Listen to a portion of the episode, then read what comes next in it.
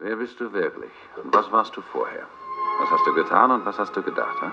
Rick, gespielt von Humphrey Bogart, stellt diese tiefgründigen Fragen der Frau, die er gerade erst kennengelernt hat. Und Ingrid Bergmann antwortet als Elsa: Wir haben doch ausgemacht, keine Fragen. In dem Filmklassiker Casablanca stehen die Fragen am Anfang einer leidenschaftlichen Liebesgeschichte. Doch Elsas Verweigerung, sie zu beantworten, beinhaltet auch schon die Unmöglichkeit der Beziehung. Ohne ehrlich gemeinte Fragen und ohne die Bereitschaft von sich zu erzählen, ist offenbar auf Dauer keine wirklich tiefe Verbindung möglich. Also an der Beziehung zu meinem Vater irritiert mich vor allem sein nicht wissen wollen, was ich mache, wie es mir geht, ähm, einfach was meine Lebenssituation anbelangt. Also er stellt keine Fragen. Er stellt praktisch keine Fragen, beziehungsweise wenn er Fragen stellt, dann stellt er immer dieselben Fragen, also solche Proforma-Fragen.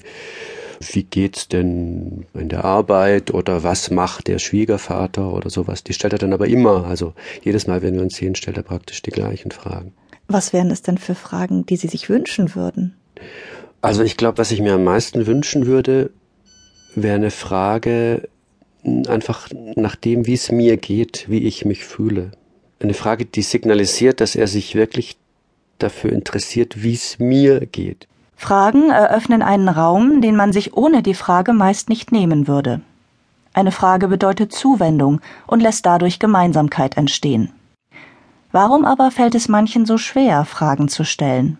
Ja, ich vermute, dass es auch mit mangelnder Empathie zu tun hat. Also, dass das Personen sind, die nicht in der Lage sind, sich in andere hineinzufühlen, hineinzudenken. Und ich glaube auch, dass es wirklich mit einer Selbstbezogenheit zu tun hat. Also einem Fixieren auf die eigenen Probleme, die eigenen Krankheiten, das eigene Leid. Interessanterweise spricht mein Vater mit mir gerne über Ärzte und seine Behandlung. Also seine eigenen Probleme, die werden schon angesprochen. Aber es ist eben eine sehr einseitige Sache. Der Vater könnte die Fragen des Sohnes, zum Beispiel die regelmäßig am Telefon gestellte Frage nach seiner Gesundheit, allerdings als genauso oberflächlich und allgemein empfinden wie der Sohn die Fragen des Vaters. Und tatsächlich gibt dieser zu, selbst nicht den ersten Schritt tun zu können, mit hintergründigen Fragen ein persönlicheres Gespräch zu eröffnen.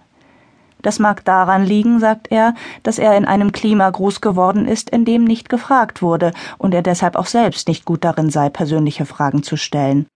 Und außerdem spüre er eben, dass seinem Vater, der aus einfachen Verhältnissen stammt, allzu persönliche Fragen suspekt sind.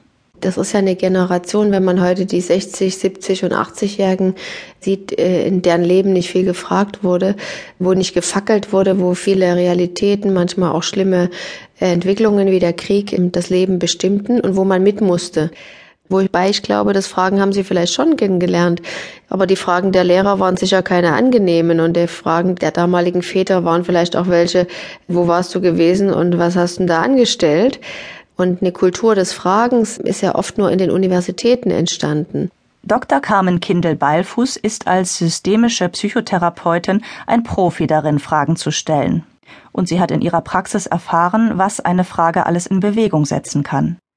Als Ausbilderin für Familientherapeuten am Helm-Stierlin-Institut in Heidelberg gab sie den Teilnehmern des Seminars die Aufgabe, einmal darüber nachzudenken, was sie eigentlich gerne von ihren Freunden, Eltern oder Großeltern wissen würden, was sie sie aber noch nie gefragt haben. Und äh, dann sagten einige, sie hätten nur ein oder zwei Fragen gestellt, insbesondere an die Älteren, meistens Großmama oder Großpapa und sie hätten ganze Lebensgeschichten geschenkt bekommen mit Fotos und mit mehreren Treffen und die wären so froh, dass sie mal gefragt worden seien. Gerade die Älteren machen das sehr gern und scheinen auch in dem Alter über die Reife, um die Reife zu haben, es so zu tun, dass es sie nicht mehr so belastet wie in jungen Jahren. Fragen können wie Küsse schmecken, heißt das Buch, das Carmen Kindel-Beilfuß zu diesem Thema geschrieben hat. Systemische Fragetechniken für Anfänger und Fortgeschrittene. Küssen kann jeder, schreibt sie darin. Aber die Unterschiede. Jeder, der einmal einen Kuss bekommen hat, der ohne Gespür für das Gegenüber war, weiß sofort, was sie meint und muss schmunzeln. Für Fragen gilt offenbar Ähnliches. Fragen können beglücken. Sie können Prozesse in Gang setzen und Sichtweisen verändern. Aber Fragen können auch Distanz erzeugen und ungute Gefühle auslösen